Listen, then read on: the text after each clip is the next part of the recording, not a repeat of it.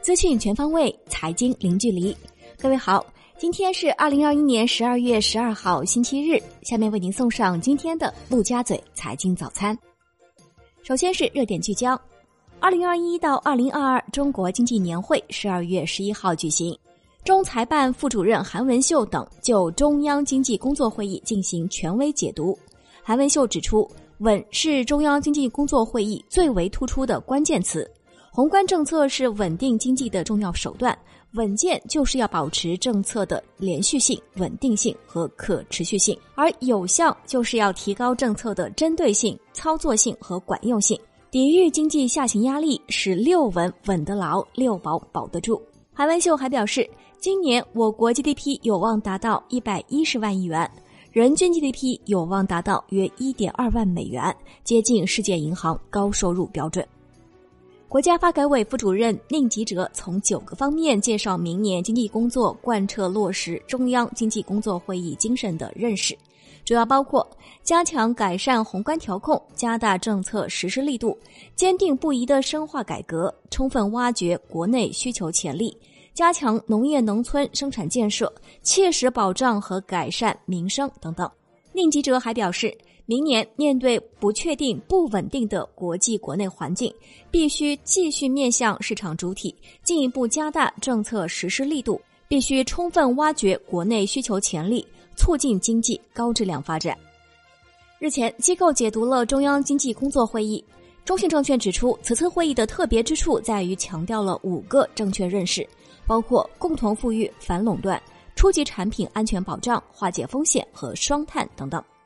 中信建投首席经济学家黄文涛认为，稳增长的重要性在提升，政策发力适当靠前。华泰证券固收团队指出，债券市场方面需要关注契约精神、压实企业自助主体责任等提法；股市方面需要关注全面注册制、行业暴雷风险减小；大宗商品方面需要关注稳增长的效果及初级产品供给保障的影响。二零二一年十二月十一号是中国加入世界贸易组织二十周年。入世二十年来，中国经济快速发展，中国经济总量从世界第六位上升到第二位，货物贸易从世界第六位上升到第一位，服务贸易从世界第十一位上升到第二位。在利用外资方面稳居发展中国家首位。中国关税总水平由百分之十五点三大幅降至百分之七点四。远低于百分之九点八的入市承诺。贵州茅台三任董事长共赴五粮液考察，双方一致认为，作为中国白酒的领军企业，茅台和五粮液要进一步完善双方交流和沟通的机制，推动传统友谊在更高层次、更大范围得到发挥，开创合作新局面，为中国白酒实现高质量发展注入新活力。宏观方面，国务院副总理韩正强调。要推动海南自由贸易港建设不断取得新进展，需要抓紧推进全岛封关运作准备工作，加快口岸基础设施规划和建设，进一步夯实重大平台和产业发展基础，集中精力把优势产业做大做强，把经济流量提升起来。要着手开展高水平开放压力测试，以更大力度探索贸易投资自由化便利化规则。商务部表示，包括中国在内的一百一十二个世贸组织成员共同联署投资便利化联合声明，目标是在二零二二年底前结束文本谈判，推动最终达成投资便利化多边协定。二零二一北京人口蓝皮书《北京人口发展研究报告》发布，根据蓝皮书，北京人口素质持续提升，居全国前列，居民受教育水平在全国处领先位置。二零二零年，北京籍人口居民平均预期寿命达八十二点四三岁。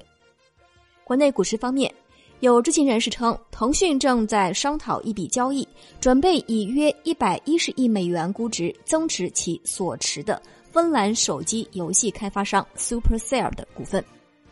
金融方面，随着三年大限将至，在二零一八年末熊市末期密集发行的发起式基金即将迎来大考。截至十二月十号。近六个月内，即将成立满三年的发起式基金数量共有九十四只。其中有七十四只产品的规模或者是持有人户数无法满足合同继续运作要求，数量占比高达百分之七十八点七二，这类基金将面临到期清盘压力。近日，有多只发起式基金陆续发布了提议持续运作的公告。楼市方面，国家发改委副主任宁吉喆表示，要加强居民基本住房保障，坚持房子是用来住的，不是用来炒的定位。要加强预期引导，探索新的发展模式，坚持租购并举，加快发展长租房市场，推进保障性住房建设，支持商品房市场更好地满足购房者的合理住房需求，因城施策，促进房地产业良性循环和健康发展。产业方面，汽车行业外资股比政策全面放开，进入倒计时。从华晨宝马股比变更、特斯拉独资建厂实现国产化，到江淮大众、吉利戴姆勒及长城宝马等新合资公司的出现，汽车行业迎来了大洗牌。据了解，二零二二年我国将取消乘用车外资股比限制，同时取消合资企业不超过两家的限制。国家市场监管总局广告监督管理司司长柴保国表示，据不完全统计。今年前三季度，中国头部企事业单位广告业务收入已达九千四百亿元，同比增长百分之二十一。预计二零二一年全年，中国广告市场规模将突破一万亿元大关。猫眼专业版数据显示，二零二一年中国电影年度票房已突破四百五十亿元，总观影人次十一点一五亿，总放映场次一点一七亿场。持续保持全球单一市场票房冠军的头衔，其中年度票房冠军为《长津湖》，累计票房已超五十七点五亿元。海外方面，华尔街分析师认为，美国十一月通胀报表强化了市场对美联储二零二二年加息三次的预期。数据显示，美国十一月份 CPI 同比上涨百分之六点八，为一九八二年六月以来的最高水平。此外，全球超级央行周来袭，欧洲央行、英国央行和日本央行下周将公布最新利率决定。最后是商品方面，中财办副主任韩文秀指出，碳冲锋和运动式减碳都不符合党中央的要求，实现双碳目标上要坚定不移，策略上要稳中求进，充分考虑国内能源结构等基本国情，通盘谋划，先立后破。不能影响经济社会发展的全局，要立足以煤为主的基本国情，推动煤炭和新能源优化组合。以上就是今天陆家嘴财经早餐的全部内容，由万德金融 APP 特约播出，感谢您的收听，我是沈丽，下期节目我们再见。